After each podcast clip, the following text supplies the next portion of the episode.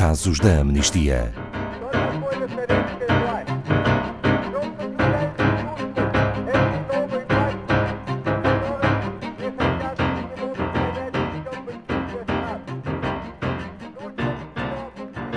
À medida que vamos tentando recuperar das crises sanitária e económica provocadas pela Covid-19, existe um grupo vulnerável de pessoas para quem as consequências podem ser ainda maiores: os refugiados. Milhares de pessoas de todas as idades encontram-se presas num limbo onde as promessas demoram a ser cumpridas. Para além dos riscos da pandemia de Covid-19, parecem agora também enfrentar o risco do esquecimento. Boa tarde, Pedro Neto, diretor da Amnistia Internacional Portugal. Quais são os riscos acrescidos que estas pessoas enfrentam? Boa tarde, Ana Paula.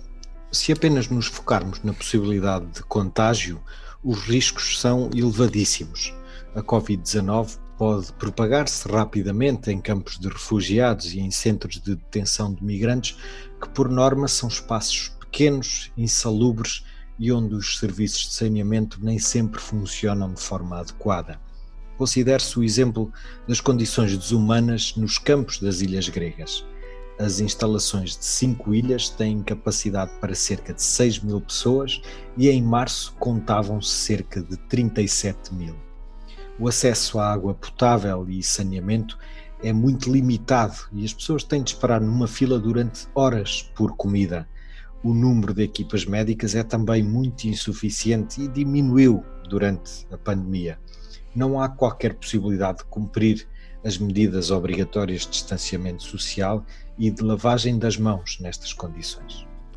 Tendo em conta o que descreve Pedro Neto, o vírus não será certamente o único perigo. Infelizmente, não. Em muitos campos, morrer à fome é agora considerada como uma ameaça maior do que o próprio vírus. As condições deterioraram-se gravemente nos últimos meses. Morreram crianças no campo de Mória, considerado o pior do mundo, e há demasiados casos de pessoas com doenças mentais. Há ainda limitações no acesso à água, no acesso à comida e também ao trabalho pacífico dos voluntários no terreno. E o compromisso europeu de recolocação não se aplica nesta situação? Ou seja, o que é feito da partilha da responsabilidade de acolhimento destas pessoas? É a pergunta que se impõe. O compromisso mantém-se, mas não se verificaram grandes desenvolvimentos. Aliás, o primeiro acordo de recolocação já terminou.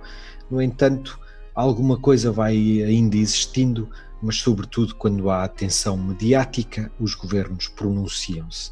Mas depois nada acontece. Portugal foi um dos países que prontamente se manifestou para receber menores desacompanhados, e eram 500, segundo as últimas notícias. O que daí até cá aconteceu, não sabemos. Mas no caso de Portugal, ao nível interno, verificaram-se outros desenvolvimentos. Portugal foi o país que, no início da pandemia, decidiu regularizar por decreto todos os imigrantes que tivessem pedidos pendentes no CEF até à data de 18 de março. Foi o dia da declaração do estado de emergência. No entanto, com os serviços necessários fechados, a efetivação desse decreto encontrou inúmeras dificuldades. Ao mesmo tempo, há dezenas de requerentes de asilo com carências de cuidados adequados. Muitos estão hospedados em pensões ou em hostéis, entre outras preocupações, sabemos que nestes lugares não são cumpridas as normas obrigatórias de distanciamento social devido às próprias dimensões dos quartos e à sua lotação. E como está a situação nos países mais sobrecarregados com esta responsabilidade? Muitos governos adotaram medidas que são motivadas pela discriminação e pela xenofobia, colocando refugiados em riscos de fome e de doenças. Na Bósnia, houve uma decisão de transferir e confinar forçosamente cerca de 3 mil refugiados para um campo de tendas na cidade de Lipa, um lugar sem quaisquer condições. No campo de Vuciuk, o fornecimento de água foi cortado pelas próprias autoridades locais para forçar a mudança das pessoas que aí vivem.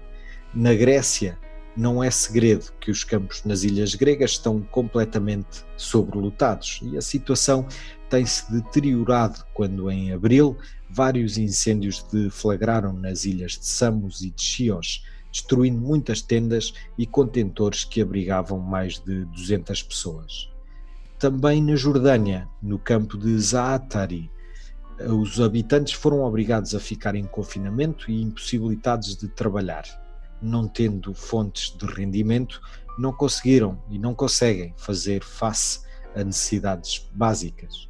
Na zona de Calais, em França, o campo foi já fechado, mas continuam a viver lá pessoas e a distribuição de comida e de água foi afetada devido às regras impostas em pleno pico do surto. Mesmo quem tivesse condições para comprar alimentos acabava por não conseguir fazê-lo devido às restrições à liberdade dos movimentos. Registramos ainda situações semelhantes nos Estados Unidos, na Austrália e na Malásia, por exemplo. No caso da Grécia em particular, registram algum desenvolvimento que indique que a situação será melhorada? A Grécia assiste neste momento a um processo de grandes mudanças legislativas no que concerne ao direito a asilo e ao trabalho das ONG no terreno, as ONG gregas, mas também as ONG internacionais. E a tendência indica que as novas medidas são mais restritivas e ainda mais limitativas. Segundo a Amnistia Internacional, que medidas devem ser tomadas? Deve ser fornecida alimentação adequada, água e assistência médica nos campos e às pessoas em quarentena. Deve ainda ser considerada a regularização temporária de todos os migrantes e garantir que os apoios económicos se aplicam a estas pessoas. Deve-se permitir a reinstalação sempre que possível e realojar os habitantes dos campos e centros de detenção em instalações com condições de higiene e que sejam dignas. Os detidos nos centros devem ser libertados se o direito à saúde não puder ser garantido. E têm ainda que se defender e proteger o direito internacional de se pedir asilo. Proteger as pessoas que estão longe das suas casas e familiares é uma obrigação de todos. Permitir que refugiados e requerentes de asilo morram à fome e sede é uma falha enorme para qualquer governo. Obrigada, Pedro Neto, diretor da Amnistia Internacional Portugal.